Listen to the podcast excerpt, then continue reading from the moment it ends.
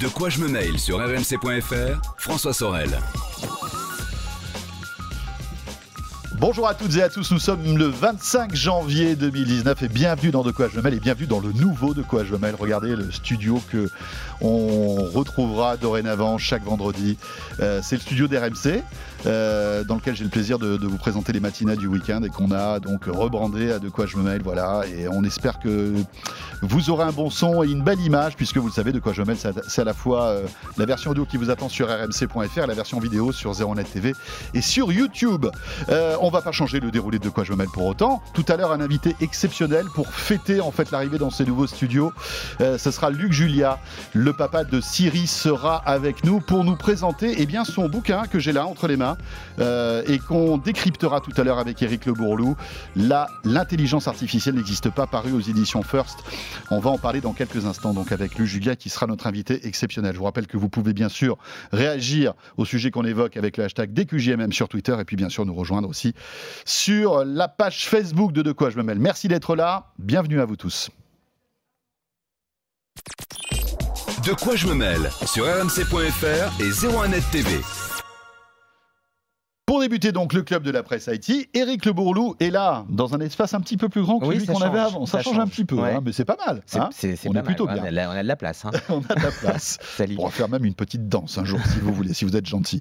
Eric Le Bourlou, rédacteur en chef de zeronet.com. Et moi, je rêve de voir Eric Le Bourlou danser. Si vous voulez. Euh, Donc, non, euh, ça va, ça, ça va pas être ça possible. va pas être possible. Ça on va va y pas être arriver. possible. Et puis Emmanuel Paquette qui est là, euh, journaliste à l'Express. Salut Emmanuel, merci d'être avec nous. On va décrypter l'actu de cette semaine et commencer par euh, une actu qui, qui est un petit peu corrélée à celle de, de Luc Julia, puisque Luc Julia, au-delà du fait que c'est l'auteur de, de ce livre, L'intelligence artificielle n'existe pas, c'est aussi le CTO, donc le, le patron de l'innovation euh, chez Ouais. Samsung.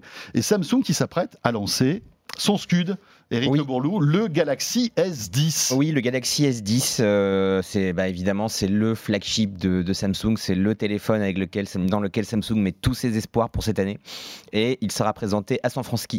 À San Francisco. Oui. Euh, Avec un impact, hein, comme, euh, comme à un, ouais, un impact, ouais, un- une, une grosse conférence avec des gros moyens. Mm. hein, S'ils mettent un petit peu, ils la font la- un peu à la Apple hein, pour Oui. le coup. D'ailleurs, il, il- ils- piétine un peu sur les têtes. Ils vont exactement faire leur voilà. keynote là où Apple fait les siennes en ce moment, euh, à San Francisco, sur les terres effectivement d'Apple, pour dire voilà, on est, on est là. Et c'est vrai que ce S10, euh, ben, on, va, on, va voir comment, on, va, on va voir comment il va se comporter.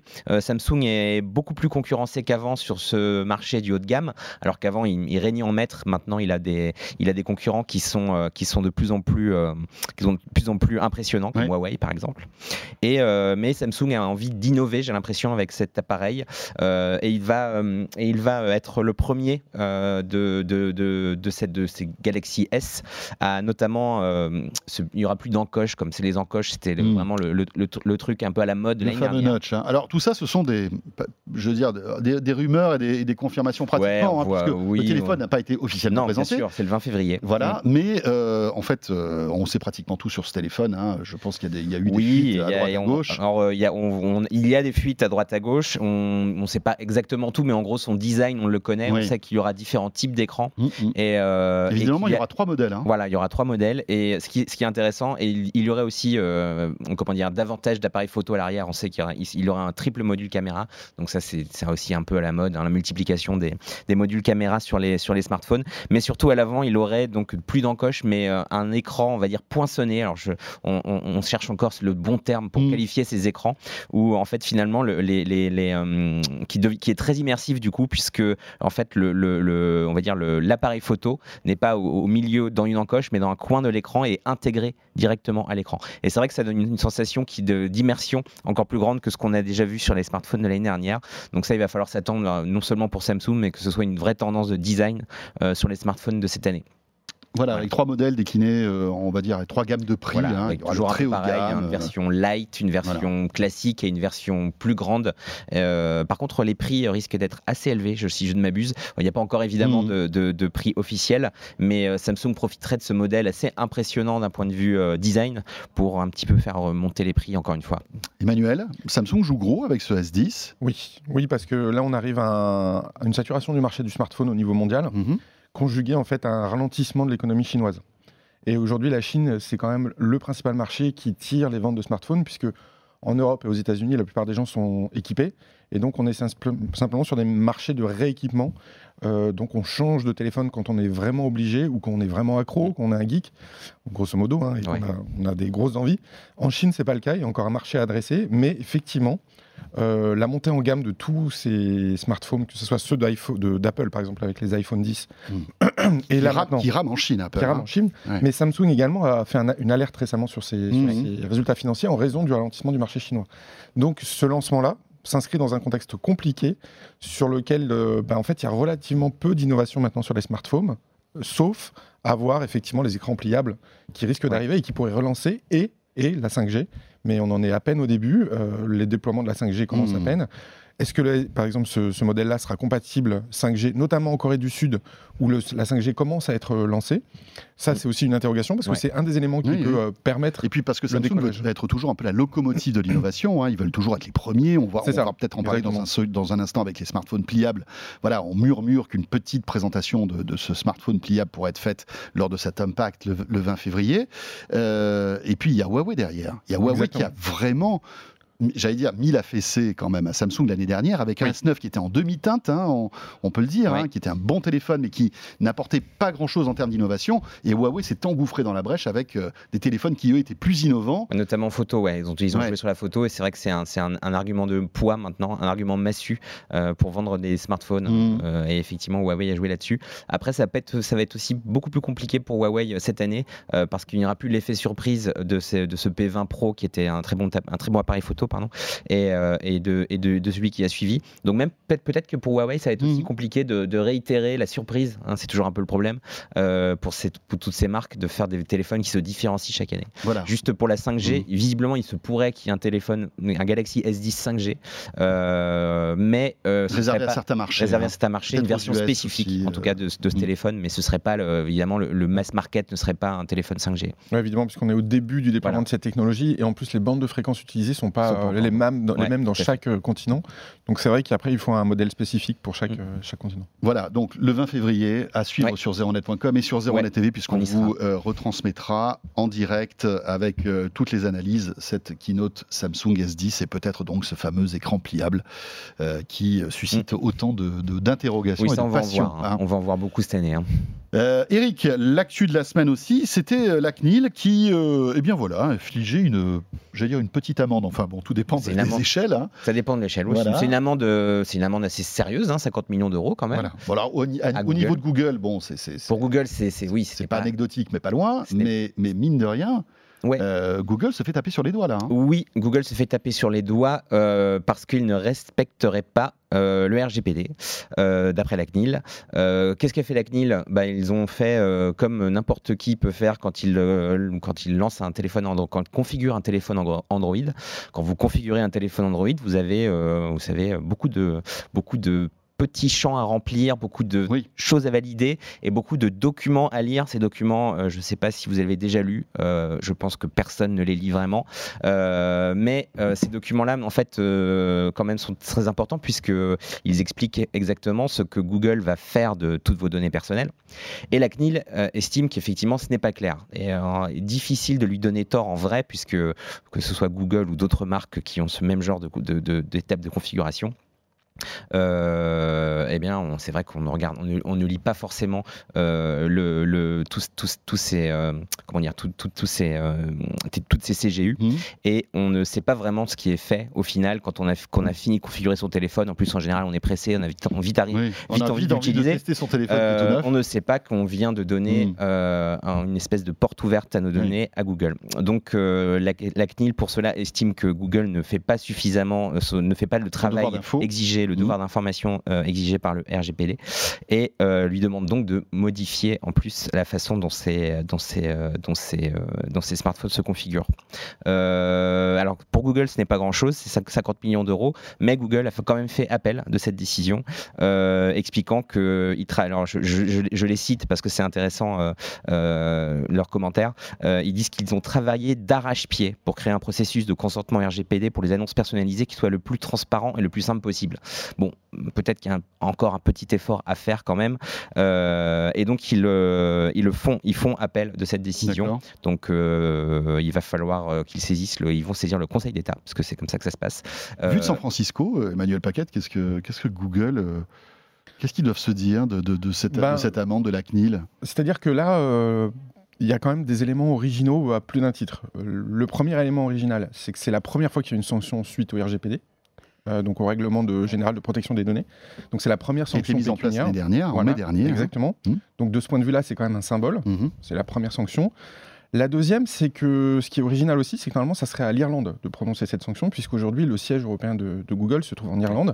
Et donc, normalement, euh, le, Google est censé être sous la juridiction de la CNIL, euh, de la CNIL euh, irlandaise. irlandaise d'accord. En, là, en l'occurrence, la CNIL irlandaise a donné pouvoir à la CNIL française pour qu'elle puisse sanctionner éventuellement Google, ce qui a été fait, d'où l'amende de 50 millions, puisque ça couvre en réalité quasiment le ce qu'on appelle le G29, hein, c'est-à-dire toutes les CNIL européennes. Donc euh, la décision française a vocation quasiment pour toute l'Europe. D'accord. Oui, donc, donc, la France se fait le porte-voix de l'Europe sur cette, sur cette décision. Exactement, parce que l'Irlande a dit, mhm. pour le coup, c'est à vous de le gérer. Mhm. Donc c'est là où la, la, mhm. symbolique est extrêmement importante pour Google, parce que derrière la France, c'est l'Europe en réalité.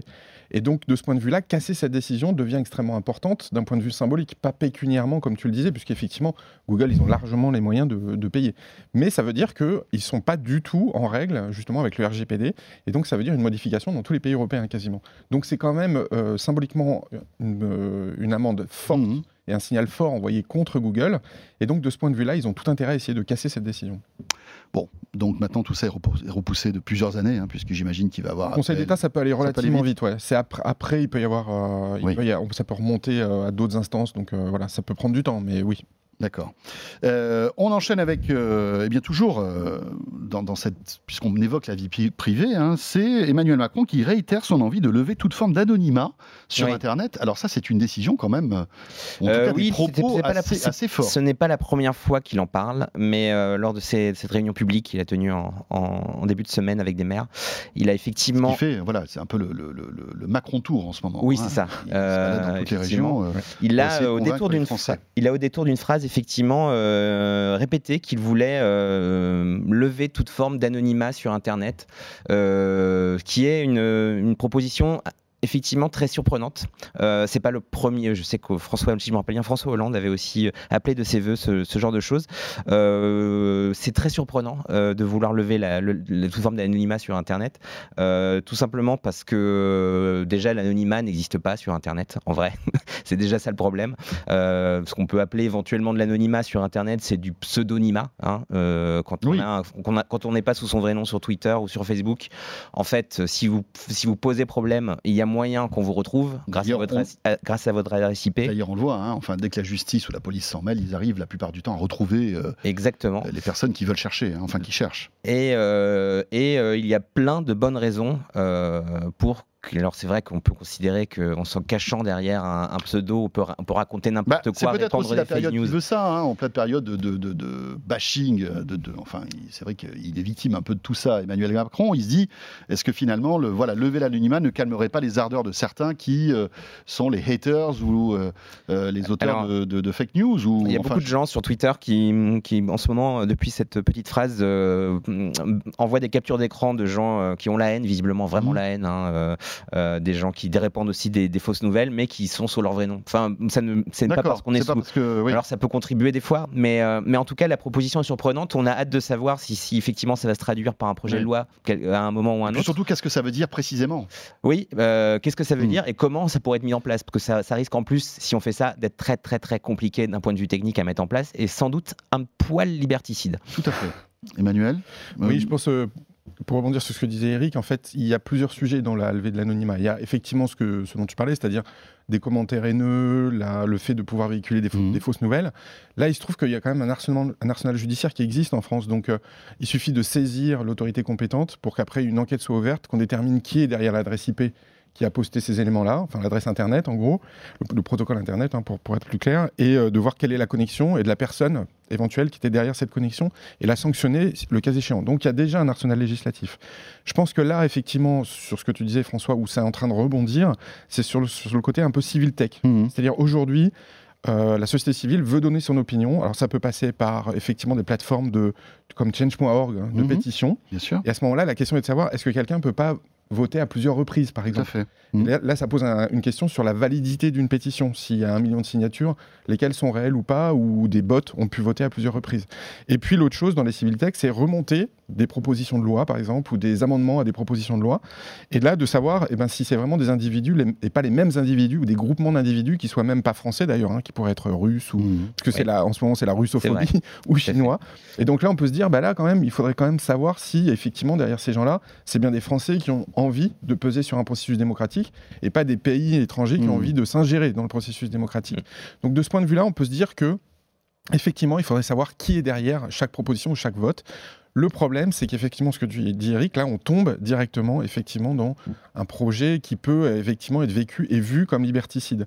Donc la question, quand même, va être de savoir comment encadrer cette levée d'anonymat entre les commentaires d'un Mhm. côté et puis la civil tech de l'autre, qui, qui pourrait s'entendre hein, dans le cas de la civil Mhm. tech, sans enfreindre les libertés individuelles. Mais euh, par exemple, on peut aujourd'hui, euh, grâce à France Connect, avoir un- une vraie i- identité numérique. hein. Enfin, je ne sais pas si vous utilisez Oui. ce type de, de- de service. Et donc, Oui. on, a, on, peut imaginer que bon, voilà, ça sert pour les impôts, etc. Exactement. Ça pourrait être très bien euh, une manière de, de, de donner sa voix, Voilà, de, réagir. Et, et- et en général, on n'a que, je crois d'ailleurs, c'est voilà, s'il n'est pas possible d'avoir plusieurs, euh, plusieurs identités avec France Connect, donc on peut, ça pourrait être une piste, par exemple. Mm. Ça peut être une piste. Voilà. Exactement. Oui, Après, la question, c'est le problème de la levée de l'anonymat, c'est jusqu'où ça va, parce que Mhm. euh, on pourrait demander la levée de l'anonymat aussi sur les gens qui consultent les sites pornographiques, par exemple, pour Oui, être sûr c'est ça, bien sûr. que les plus de tout à 18 fait. ans vont bien sur Ouais, les sites pornographiques, mais Ouais. pas ceux qui ont moins de 18 ans pour les protéger. Donc on ouvre la Mhm. porte à des choses après qui peuvent aller très très très loin. On est d'accord. Euh, pour terminer, euh, Eric, on va, euh, eh bien voilà, être un peu, un petit peu plus triste que d'habitude, puisque plus léger quoi aussi. Enfin, les tristes et les. Triste oui, c'est et léger, triste. Ouais, voilà. triste et léger. voilà, c'est presque, va garder presque notre de la légèreté. Dramaturgie finalement. Euh, Windows Mobile, c'est vraiment, Oui, c'est vraiment fini. fini. Au cas où vous auriez eu un doute, hein, quand même. Euh, cela dit, moi, j'ai j'ai- Non, mais j'ai c'est- croisé, j'ai croisé un, un copain qui avait un Windows Phone. Et alors, ça euh, s'est passé comment, François ça, bah, il, à part les SMS, il fait pas grand chose quand même avec. hein. Mais ceci dit, effectivement, euh, alors c'est pas, alors je dis, je dis c'est vraiment fini. Ce sera fini en décembre de cette année, puisque ce sera vraiment fini, puisque en décembre de cette année, Microsoft arrêtera le support technique euh, de Windows Mobile. Euh, qui Voilà, est, donc là, ça y est, qui il est- commence à faire les cartons, quoi. Voilà, euh, et Microsoft, donc sur une page spécifique qu'ils destinent à leurs clients euh, qui ont encore des Windows Mobile, parce qu'il y en a encore un peu, comme, tu vois. Ah bah ouais, tu vois, je suis pas le seul. Hein. Non, non, il y en a effectivement, ils ont encore quelques clients. Ouais. Effectivement, Microsoft demande à, à- à ses fans de Windows Mobile, qui sont encore des résistants, de passer à Android ou iOS, tout simplement. Carrément. Bah voilà. Microsoft donc fait une croix sur Windows Mobile. Bon, on s'en doutait évidemment. hein. Ils avaient déjà Hmm. dit que Windows Mobile était un, était euh, que Windows Phone. D'ailleurs, je dis Windows Phone, mais c'est pas Windows Mobile, c'est Windows Phone. Était euh, était un, logiciel qui n'avait plus sa raison d'être. Euh, c'est c'est dommage, je trouve en vrai, parce que c'est toujours bien d'avoir un concurrent en plus. Maintenant, on se retrouve avec sur les OS mobiles avec deux seuls acteurs. Euh, même s'il reste encore quelques OS un petit peu saugrenus à droite à gauche. Euh, mais Microsoft avait essayé de donner un coup de pied dans la fourmilière avec cet OS-là. Euh, C'était plutôt intéressant d'un point de vue des fonctionnalités. Mhm. Euh, et puis, ils ont euh, inventé pas mal de choses, euh, d'interface notamment. Oui, l'ergonomie était réussie, L'ergonomie hein. était, était très différente de ce qu'on pouvait trouver sur iOS ou Android. il y a le gâchis financier surtout, Emmanuel. C'est-à-dire que Windows Phone, ça a coûté des, des milliards et des milliards entre le Oui. rachat de, de- de Nokia par Microsoft, le, le- en fait, toute l'énergie, le les sommes marketing dépensées pour justement pousser en fait. Windows Phone. Et puis Satya Nadella est arrivé après le départ de Steve Ballmer et il a tout arrêté. Ouais, exactement. Ce que tu dis, François, c'est un revirement stratégique profond parce que c'est Steve Ballmer qui avait impulsé effectivement Mhm. la stratégie mobile en disant tous les appareils aujourd'hui doivent fonctionner sous Windows. C'est ça la ça, stratégie oui. de Steve Ballmer. Aujourd'hui, la stratégie de Satya Nadella, c'est l'inverse. C'est de se dire tous les serveurs qui servent les terminaux doivent fonctionner sous Windows. Euh, et d'ailleurs, c'est ce qu'il dit, c'est si vous avez un iPhone euh, ou si vous avez euh, vous tournez sous Android, n'oubliez surtout pas d'utiliser OneDrive pour votre stockage Microsoft ou les applications du type Office Mobile pour, euh, pour faire de la bureautique sur votre, euh, sur votre Mm. harmonie mobile. Donc on voit bien que la stratégie, c'est pas de, de, de, De disparaître mobile, non, c'est l'ouverture. C'est l'ouverture et c'est d'être de l'autre côté, c'est-à-dire de se concentrer sur les- le cloud, les nuages, Mhm. mais plus sur les terminaux. Donc c'est vrai que c'est le changement totalement de, de stratégie entre Balmer d'un côté et euh, Satya Nadella de l'autre. Bon, après, c'est pas la première fois que Microsoft fait des erreurs et dépense des sommes d'argent colossales pour. Pour euh, après fermer des choses. hein. Mhm. C'est arrivé euh, notamment dans le, tout tout ce qui touche la régie publicitaire. À avait coté euh, plusieurs milliards de dollars, ils l'ont fermé. Mhm. C'était censé être un concurrent, euh, aider à la concurrence notamment et pouvoir attaquer directement les Yahoo et autres. Et puis bon, finalement, ils n'y sont pas arrivés. Euh, Bing Moi, a coûté très très cher aussi. Ouais, Enfin, voilà. Skype a coûté très cher et je pense que ça va être le prochain, euh, le prochain gadin de Microsoft. Je sais pas, je le sens un peu mal Skype quand même ces derniers temps. Ouais, euh, Euh, après c'est une technologie qu'ils utilisent dans pas mal de, leurs euh, de, leurs de leurs autres services. Ouais. Mais, euh, Voilà, mais c'est ça, euh, Je pense que c'est Skype grand public qui a du plomb dans l'aile. Oui. En revanche, Skype intégré dans, des outils de bureautique professionnels, c'est Mm. poussé aujourd'hui dans les packs Ça a Office. du sens. Ça a du sens, en tout cas du point de vue de Microsoft. Et donc on revient dans la stratégie cloud pour le coup. Donc ça va pas, ça, ça- ça risque pas Non. de s'arrêter pour l'instant. A priori non, pas sous cette version-là. Parfait. Merci beaucoup à tous les deux. Merci Eric, euh, Eric Le Bourlou qui, qui reste euh, là, hein, puisque dans un instant on aura Luc Julia oui, euh, à nos côtés. content d'ailleurs. Euh, L'auteur de l'intelligence artificielle n'existe pas. On en parle dans un instant avec Luc Julia, qui est l'un des papas de Siri. Merci beaucoup Emmanuel. Merci François. Tu es le bienvenu dans ce nouveau studio. Merci. Je te laisse les clés. Voilà, tu éteindras à la fin. Emmanuel Pacat, donc euh, reporter à l'Express. Vous restez là. Luc Julia dans un instant dans De quoi je me mail. De quoi je me mail sur rmc.fr, François Sorel. Merci d'être là, De quoi je mêle, l'actualité des nouvelles techno, avec un invité exceptionnel euh, cette semaine. Si vous êtes un fidèle de De quoi je mêle, vous connaissez. Euh, il a souvent participé au club de la presse IT pour commenter l'actualité et cette semaine il est là, mais pour toute autre chose. J'ai le plaisir d'accueillir Luc Julia. Bonjour Luc. Bonjour François. Luc Julia, qui est bon quelqu'un d'exceptionnel, une pépite de la tech française. On va vous le présenter dans un instant. Euh, Eric Le Bourlou est toujours avec nous. Il était avec nous dans le club de la presse IT. Euh, il joue les prolongations parce que Ouais. On est. Alors, il faut quand même vous dire une chose, c'est qu'on est fans tous les deux de Luc Julia. Donc euh, voilà, on est à deux doigts de faire des selfies avec lui, de lui demander un autographe de son bouquin parce qu'il est là pour ça, pour ce livre qui vient de sortir. L'intelligence artificielle n'existe pas, euh, paru aux éditions First. Voilà, il est d'ores et déjà disponible, hein, Luc? Oui, depuis hier. Euh, on va en parler, on va évoquer évidemment le contenu de ce livre parce que l'intelligence artificielle qui n'existe pas, c'est un titre quand même qui voilà, demande un peu à avoir quelques explications. Mais auparavant, on va revenir un peu sur votre parcours exceptionnel. Là encore, les, les fidèles de De quoi je me mêle se souviennent, on avait euh, pas mal évoqué de choses avec vous. Vous êtes l'un des euh, euh, papas de Syrie ou le grand-père de Syrie, comme vous aimez dire, alors que franchement, vous ne les faites pas. hein. Mais euh, voilà, vous avez rencontré Steve Jobs. On va parler de tout ça avec Éric Le Bourlou dans un instant. Mais en, parcourant votre livre, il y a un truc qui nous a intéressé avec Éric, c'est que vous dites à un moment, j'ai créé des, des- inventions qui ont euh, changé la vie de millions de gens. J'aimerais bien que vous les citiez, euh, ces inventions. Quelles sont-elles?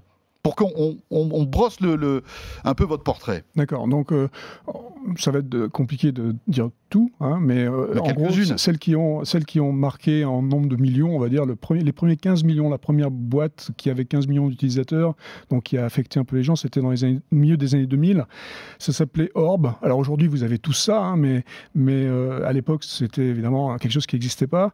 Euh, c'était ce qui vous permet globalement de regarder aujourd'hui la télé sur vos téléphones. D'accord? Donc de faire le, le- le remote viewing, viewing de, euh, euh, de la télévision ou de n'importe quel autre média d'ailleurs, un médium euh, sur, sur votre téléphone ou sur n'importe quel autre appareil. Et c'était révolutionnaire à l'époque, hein, Luc. Moi, Ah je me souviens, j'étais un, fervent utilisateur de Orb Mhm. qu'on installait sur son PC qui permettait de streamer. Alors là, on a retrouvé euh, sur YouTube cette petite Ah. vidéo, euh, Luc. Alors c'est peut-être vous qui l'a faite, je sais pas trop. Ah, Mais c'est rigolo parce que euh, euh, là donc avec son, son iPhone on pouvait hein, Eric Et même, streamer même pas que sur iPhone, même Oui, sur, un, sur même sur les Nokia, les Symbian et tout ça, ça marche très bien. exactement ça Ça a marchait commencé bien avant le iPhone, ça c'était en Exactement, ça, c'est- 2007. c'est exactement. mais ouais. sinon, ça a commencé en 2003 sur les Nokia Tout à fait. euh, 3630. et en gros pour Exactement. expliquer on avait du contenu sur un PC à la maison qui était branché à internet tout le temps allumé et on pouvait donc récupérer le flux vidéo ou audio ou les photos de ce PC allumé euh, connecté à internet depuis n'importe où Euh, alors Wow. sur un mobile mais sur un autre PC euh, tablette Ouais. etc Ah, j'ai pas eu la vidéo depuis des années. il me la faut, hein, ça, ça fait, ça fait plaisir. euh, YouTube. c'est- ah, le YouTube, c'est la mémoire du monde. hein. Ah ouais, c'est sur ça. YouTube. Ouais, a- Ah, c'est super. Il y a ce truc-là. Donc il y a Bah, bah, ça, c'était bien. 15 millions d'utilisateurs, donc euh, c'était une start-up, hein, donc c'était quand même sympa.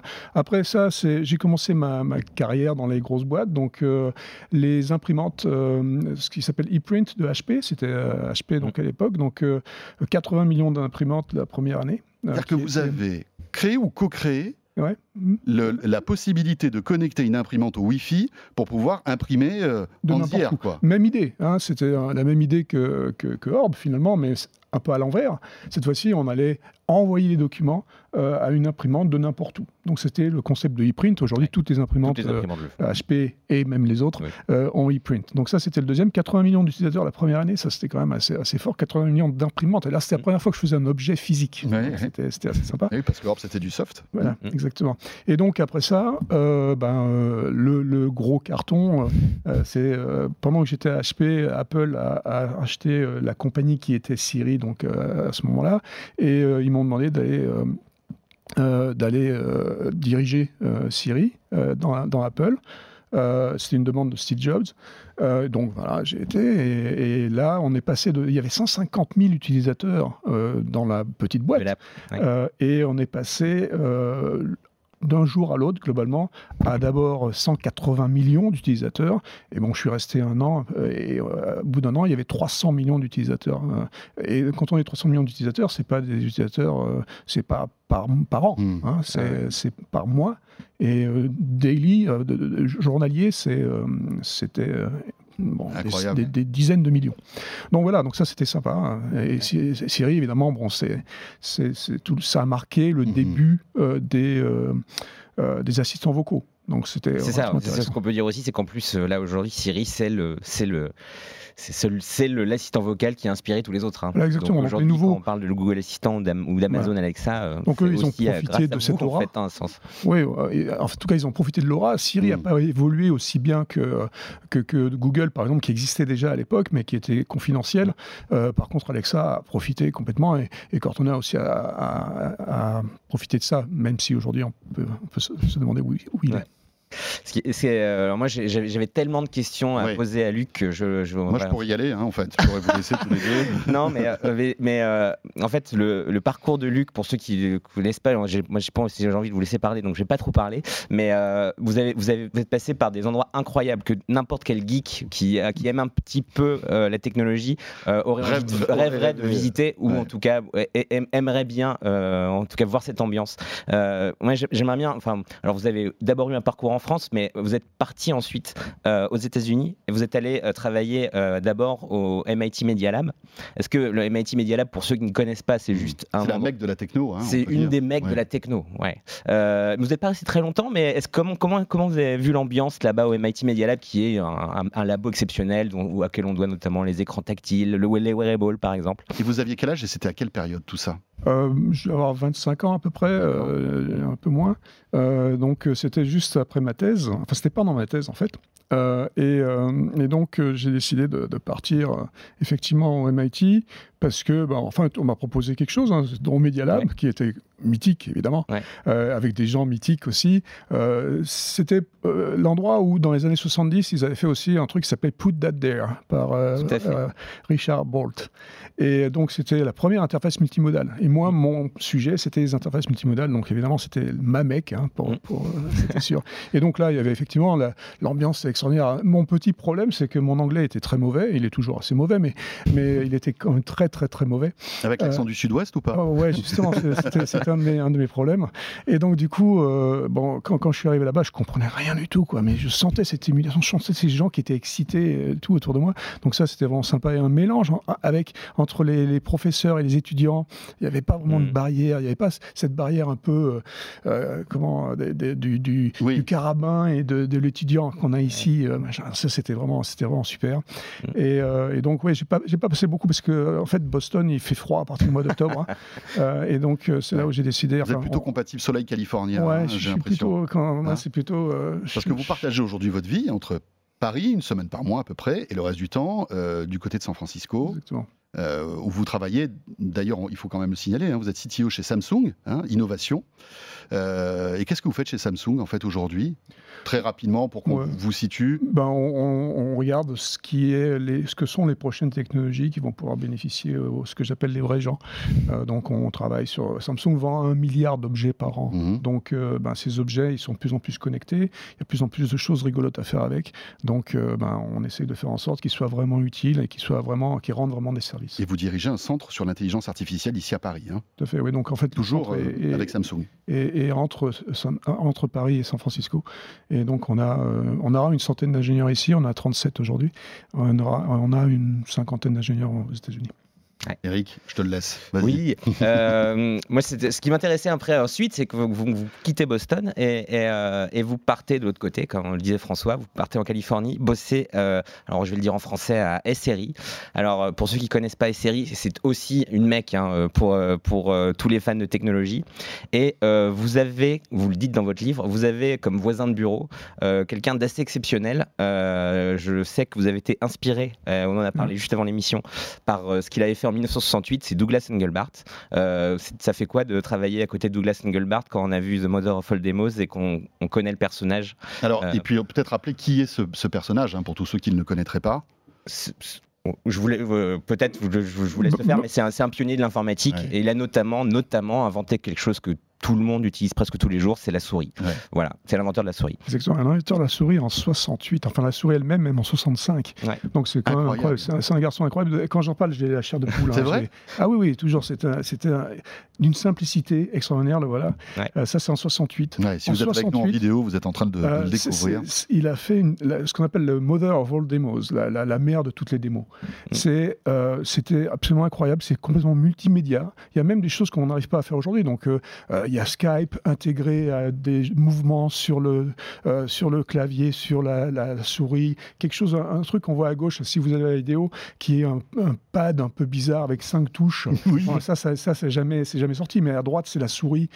Euh, et, et ça faisait du hypertexte aussi. Il y avait ce gars-là était en train d'inventer l'ergonomie. Ergonomie Du du futur. Alors, Ouais. il y a encore plein de choses qui sont pas là dans ce qu'il qu'il avait fait. Et puis, c'était les premières liaisons Internet. En 68, c'était bon, c'était l'Internet tout à fait local encore, Mhm. mais c'était euh, le DARPANET à l'époque. Et, et donc, la première connexion entre San Francisco et UCLA, euh, Los Angeles, euh, bon, c'est une démo, ça dure Alors, une vous, heure. vous, vous l'avez Ouais. rencontré bien plus tard. Hein Ah oui, oui, bien, sûr. C'était donc à 93 que je l'ai rencontré, moi. Donc, euh, bon, 25 ans après, 25 ans après ça. Mais vous étiez fan? Alors, vous étiez Ah bah voisin oui, de bureau, mais vous étiez fan? Ah bah, c'était la Mother de de Demos. Pour moi, c'était le, truc incroyable. C'était mon but. C'était le Graal de tout euh, informaticien Ouais. normalement constitué. Quoi. et, et donc, euh, j'arrive au Et euh, euh, on me dit, bah tiens, euh, voilà ton bureau. Ah bah tiens, ton voisin, il s'appelle Doug Engelbart, je sais pas si tu connais. Oui, j'en ai entendu parler, ouais. Euh, ouais, non, c'était, extraordinaire. Et, et donc, encore une fois, ce garçon, une simplicité incroyable. Bon, quand je l'ai connu, je sais pas, il avait peut-être une soixantaine, 65 ans, quelque chose comme ça. Mais hyper, euh, euh, hyper gentil, quoi. Incroyable. Bon, Luc, il faut quand même parler d'Apple. Hein Alors, on en a un petit peu parlé dans les précédentes émissions, mais vous avez rencontré Steve Jobs euh, à plusieurs reprises. Euh, la première, et vous l'expliquez, vous le racontez très bien dans votre livre, c'était pas une rencontre, on va dire très très heureuse. Euh, vous parliez tout à l'heure de ce logiciel Orb, hein, qui était à l'époque révolutionnaire, hein, qui permettait de streamer. Vous vous dites tiens, je vais essayer de décrocher un rendez-vous avec Steve Jobs pour pouvoir lui présenter ce truc-là. Peut-être que ça va l'intéresser. Exactement. Donc, c'était en 2003, ça. Euh, première rencontre avec Steve Jobs. Donc, Donc 4 euh, ans avant l'iPhone, euh, ah ouais. l'iPod était venait de sortir, à je pense. Voilà, c'est ça. Hein. Ça venait de sortir, donc on Ouais. avait des idées pour, Mhm. pour ça. Évidemment, donc, euh, donc on le rencontre, on a un rendez-vous avec lui et puis ses, ses fidèles lieutenants qui sont toujours là aujourd'hui dans- chez Apple. Euh, donc trois, trois personnes d'Apple et trois personnes de chez nous. On arrive avec tout notre matériel pour faire les démos et tout ça, donc tout était bien. On avait une heure de rendez-vous. C'était déjà une star, il était considéré comme une star. euh, Oui, oui, il était Voilà. revenu, euh, ça faisait à peu près 5 ans qu'il était Oui. revenu à. Apple. Oui. Euh, Après, et, euh, donc, euh, bon, c'était le visionnaire, il était Mhm. considéré comme ça. Et puis, on doit flipper, non on doit faire une démo devant Steve Jobs. Non Ouais, en même temps, moi je savais que ça marchait mon truc, Ouais. donc euh, bon, je, je- je- je suis rarement euh, en mode flip. Euh, Donc euh, bon, bref. Euh, donc on arrive, on avait une heure, on était quand même assez tranquille, on commence à dérouler le machin, les- la démo marche bien, il y avait un petit robot qui tournait autour, enfin bon, je passe les détails, c'était assez rigolo. Et Un le petit gars, robot, pourquoi? Ouais, il y avait un petit robot parce que c'était déjà euh, c'était très visionnaire hein, ce qu'on lui montrait. C'était on lui montrait qu'on pouvait commander avec potentiellement un iPod, on pouvait commander ses robots, on pouvait commander plein de trucs. Donc euh, ce qui existe toujours pas aujourd'hui Mhm. ou qui existe peut-être un peu aujourd'hui, mais bon, je vais pas rentrer dans les détails de, de la démo, mais euh, 12, 15, 20 minutes dans la démo, le gars il se lève, il claque la porte, il dit c'est de la merde, euh, ça vaut rien. Voilà, c'était ma première, euh, ma première expérience avec Steve Jobs. Bon, euh, Et là, ces lieutenants, qu'est-ce qu'ils font? Ils sont gênés alors, ouais, euh, ouais, Tout le monde s'en fout les- les deux- euh, non, non, non, les, les deux, là, ils disent Ah, écoutez, c'était super, mais bon, vous comprenez, Steve. mais- Alors, ils ont toujours des raisons. hein, il, Oui. il est énervé en ce Oui. moment, et le machin. On a, une, on a une release, on a quelque chose. Bon, bref. Mais bon, c'était une mauvaise expérience, mais en même temps, c'était une bonne expérience dans le sens où euh, c'était définitivement un Mm. visionnaire. C'est définitivement quelqu'un qui était très, très respecté, mais pas très respectable Tout à fait. dans le sens où il était totalement infect avec euh, non seulement les Caractère gens de lui, cochon. caractère de cochon, euh, avec les gens autour, donc comme nous, on était externes, mais surtout avec les gens chez Apple. Alors, ce qui est amusant, c'est que vous l'avez re- revu après, mais c'est là, là c'est lui qui vous appelle, en fait, hein, Ouais. pour lancer Siri. Là, on est en quoi 2010 2009, 2009. 2009, il contacte les gens de Siri, parce que moi, j'étais plus à Siri à ce moment-là, parce que Ouais. la boîte elle-même, moi, j'étais en train de faire autre chose, j'étais à HP, donc, justement. Euh, donc, euh, donc, il contacte les gens de Siri et il dit, euh, bah, un coup de tête, vraiment, euh, il, il voit la capacité de, cette, de cet agent pour, euh, euh, pour les téléphones. Et donc, il, nous, il, propose à Siri d'être acheté. Et euh, donc, Siri, la compagnie bouge. Et au moment où il bouge, les gens de Siri et Jobs me demandent d'aller diriger le machin. Parce que Adam Shire, qui est mon ami depuis des années et qui était le, le directeur technique de Siri, lui, à l'époque, euh, et donc cofondateur de Siri, euh, il, était, euh, il m'a demandé de venir euh, diriger l'équipe parce qu'il voulait continuer à se sur la technique et il voulait que je prenne plus euh, la- la- le management de toutes les différentes parties, du serveur euh, au site web, etc. Enfin, bon, tout- Steve Jobs se rappelait de vous avoir rencontré lors de cette démo où il avait complètement zappé Non, euh, non, une- Ils s'en souvenaient. On, puis on, on- en a parlé gentiment. D'accord, très bien. Euh, Steve, Steve Jobs était déjà malade. Très malade, ouais. Euh, donc, 2011, Mm. euh, en octobre, il, Mm. il disparaît. Vous êtes encore chez, chez, chez Apple à ce moment-là? Bah, en fait, euh, je dis- il disparaît le jour où j'arrive chez Apple, parce que le temps des négociations entre HP et Apple, que je parte et tout ça, donc euh, le temps que j'arrive, euh, il meurt le- à peu près le, le jour ou le lendemain. euh, Et c'était, c'était la veille du, enfin, Du lancement, du, lancement du lendemain- 4S. hein, c'est ça du C'était 4S, juste ouais. du 4S, Ouais, qui intégrait Siri. Exactement. D'accord Et à partir de là, ça a été la, ça a été la, le- la descente aux enfers chez Apple, on va dire ou... Oui, enfin, aux enfers, faut pas exagérer. Pendant six mois, on, on s'est quand même bien amusé. On Mhm. est passé donc, de 750 000 utilisateurs à, à plusieurs millions. euh, et il a fallu construire les data centers. Il a, a tout fait. quoi. C'était c'était très, très intéressant pour ça. Donc, on a eu six mois très intéressants. Et puis après six mois, on a commencé à, à expliquer euh, euh, qu'il fallait rajouter les, les- les- des features, rajouter rajouter Mhm. des trucs. On avait une vision hein, qu'on avait depuis 1997, la vision. Donc, Mhm. euh, il était temps de l'implémenter. Ça faisait aussi 15 ans qu'on avait fait ça. Donc, ben, on n'a pas réussi à, à- à- comment, justifier ça ou à faire comprendre à Scott Forstall, qui était mon patron, que c'était c'était quelque chose de. Vous êtes- un peu aussi, comment dire, vous avez eu du mal avec cette logique aussi d'Apple, cette- peut-être cette, cette philosophie d'entreprise un petit peu fermée, euh, qui correspondait peut-être mal aussi, Mm. je pense, à ce que vous vouliez faire avec Siri. L'idée de Siri, et de tous les assistants d'aujourd'hui, on voit bien, par exemple, Alexa, euh, Amazon fait ça très bien. C'est un écosystème ouvert Voilà. dans lequel on peut rajouter des skills pour Amazon. Et puis, bon, aujourd'hui, ils ont 30 000 skills, je ne sais pas combien, donc euh, beaucoup. Donc, c'était la philosophie qu'on voulait pousser, qui est ex- exactement l'opposé de ce que euh, Voilà. Apple veut faire. Il veut tout contrôler. Et donc, du coup, la- a du mal à, à être créé. Ouais. quoi. Bon, donc vous partez euh, un an plus tard euh, en claquant la porte. Euh, Ou on il y a- y a une- la porte au nez. euh, je veux dire, euh, Oui, en même enfin, temps, les- les- pas- la porte se pas. ferme en tout cas. Voilà, la, la, la- la ferme. porte, la porte s'est fermée. Voilà, euh, à cause de, de ce fameux Scott Scott hein, mon, mon favori. oui. voilà, vous- je crois que vous le détestez. Oui, Enfin, bon, voilà, cordialement. hein. c'est ça. Euh, D'ailleurs, il est parti. Il est de- parti, de- oui, il a- eu quelques, casseroles d'ailleurs. Je l'explique hein. dans le bouquin, Ouais, donc c'est assez rigolo. C'est que bon, c'est évident que après Jobs, c'était compliqué. Le- le visionnaire était parti et, et ça s'est vu quoi. C'est- C'était très, très compliqué. Quelques années plus tard, vous rencontrez Tim Cook ou Tim Cook essaie de vous, de, de vous débaucher. Quelques mois plus tard, juste euh, en- après qu'il ait viré euh, Forstall, il m'a recontacté pour euh, savoir si je voulais revenir. Et? J'ai dit non, je suis parti chez Samsung. J'ai parti chez Samsung. Ça me semblait normal de partir chez Samsung après avoir été chez Apple. Et ça vous semblait pas normal de revenir chez Apple, non? Non, non, pas du tout, parce que justement, bah, ces, ces six mois, ces derniers six mois étaient compliqués quand même. Je J'avais bien vu que l'écosystème était effectivement fermé et compliqué à ouvrir. Ça veut pas dire qu'ils le feront pas. hein. Ils, ont, ils, ont, ils ont fait un tout petit peu de- depuis, Ouais. mais, mais bon, c'était il, y a- il y a six ans maintenant. hein, donc, euh. Eric? Bah non, mais c'est c'est vrai que c'est c'est- c'est assez génial de, de, de, de voir que euh, là, si, on, si vous connaissez aujourd'hui euh, bah, tous ces. on- moi, j'avais beaucoup de questions à vous poser sur The Assistant notamment, mais bon, ça, ça, ça remonte à mais qui est un petit peu le, ce que vous avez d'abord créé. C'était Euh, l'ancêtre en fait de c'est Siri. l'ancêtre hein, The fait. que vous C'est avez pour ça créé. que je, je dis que je suis le grand-père de Siri, parce que vraiment, la conception de Siri, c'était des Assistant, c'était dans les années 90, juste après la- la- le début d'Internet. Euh, c'est on crée The Assistant, qui est ce, ce- ce wizard un peu sourd euh, qui, euh, qui essaye de nous aider à naviguer Internet, globalement. Mais ce qui est incroyable, c'est que c'était donc déjà dans les années 90, et c'était ce que, ce que, ce que j'adore, moi, chez Mhm. Luc Luc Julian, vraiment, c'est que c'est quelqu'un qui a essayé d'aller plus loin dans les interactions entre les hommes et les machines. Et c'est assez, c'est assez, euh, c'est un domaine passionnant, et notamment sur la reconnaissance vocale, maintenant qu'on qu'on- qu'on- qu'on connaît bien. Enfin, vous avez aussi, vous avez vu la création de nuances, enfin, Mhm. voilà, qui, a, qui a servi notamment pour Siri, pour euh, et à Google aussi à une époque. Donc, euh, donc euh, voilà, j'ai tellement de questions à vous poser que je, je crois qu'il faut que je me. Tu sais, tu sais plus. Oui, je sais non, pas. Enfin, voilà. Mais je, je veux juste rajouter un truc, ce qui était bien dans ces années 90, là, et dans- quand on crée, quand on est complètement ouvert, et je viens de revoir hier une vidéo, en fait, aussi, un peu comme celle de Orb, là, mais euh, même dix ans avant, donc, euh, où on voit la multimodalité. Parce que le Graal, aujourd'hui, c'est vraiment la multimodalité. Bon, on est arrivé pas mal à faire pas mal de choses avec le speech, donc c'est super, bon, il y, a- il y a plein de trucs, mais pour la communication humaine, pour que ça soit encore plus naturel, Mm. il, faudrait, il faudrait rajouter ces gestes-là quand je discute, voyez, je, fais des Ouais. trucs, je pointe et tout ça. Et, et donc ça, on n'a pas encore. Et dans les années 90, Assistant, il, il intégrait aussi euh, la, la Mm. multimodalité, les gestes et euh, la reconnaissance faciale, enfin des choses qui permettent d'augmenter euh, la, qualité du dialogue entre l'homme et la machine. Ouais. Alors évidemment, il y a, deux- on va dire, deux grosses parties dans, dans- dans ce livre qui est, qui est passionnant, qu'on lit très très facilement. Euh, une partie sur votre vie, à vous, et puis après sur cette réflexion de se dire, l'intelligence artificielle n'existe pas. Ça, c'est quand même assez surprenant hein, quand, on, euh, quand, quand- quand vous dites ça comme ça.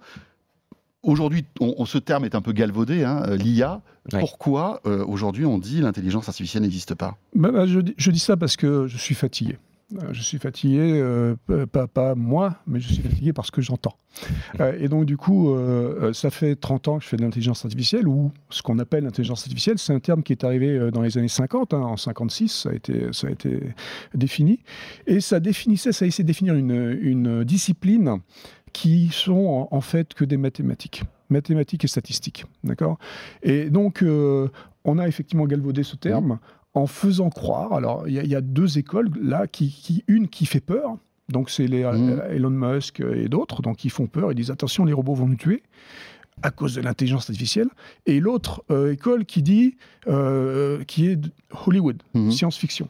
Donc, ils nous montrent des choses, ils nous font croire que ça va faire des choses que ça va jamais faire. Bon, déjà, ils se rejoignent, ces deux, ces deux, deux- deux personnes, ces deux idées, ces deux écoles-là, mais la- Mhm. en fait, c'est pas de l'intelligence artificielle. Parce qu'on est très, très, très loin de l'intelligence. L'intelligence artificielle générale, ce qu'on appelle, donc, l'in- ce qu'on pourrait appeler l'intelligence, Ouais. d'accord, n'existera jamais en tant que création avec les méthodes qu'on utilise aujourd'hui. Donc c'est ça que je voulais dire dans ce bouquin, donc c'est ça que j'essaie d'expliquer. Et pour ça, je prends des exemples très simples. Alors, il, y en a, il y en a un paquet dans, le livre, mais Allez, un seul. il y, a- il y en a, il y en a un qui... Je vais en prendre deux. Deux. Euh, donc le, le premier, c'est euh, reconnaissance des images. Je crois que j'ai peut-être déjà dit ici une fois, mais euh, reconnaissance des images, depuis 2007, Big Data, Internet est, est- est là. Il y a plein d'images de chats sur Internet. On dit on va reconnaître les chats. On, a, on, met, on fait du deep learning, du machine learning, du deep learning. Il faut 100 000 images de chats pour arriver à avoir un reconnaisseur qui va reconnaître les chats correctement. Mais bon, Ouais. ça reconnaît les chats, c'est super. On a fait quelque chose de, de génial. Mais il a fallu 100 000 images de chats. Un humain, pour reconnaître des chats, il faut deux images de chats. D'accord? Donc, Mm. premier exemple qui montre juste que les techniques utilisées par l'intelligence artificielle, le machine learning, le deep learning, n'ont strictement rien à voir avec les méthodes que nous utilisons. Mhm. Deuxième chose qui montre que ça n'a strictement rien à voir, le Go, jeu de Go. D'accord? On a battu une machine, a battu le gars au Go en 2016.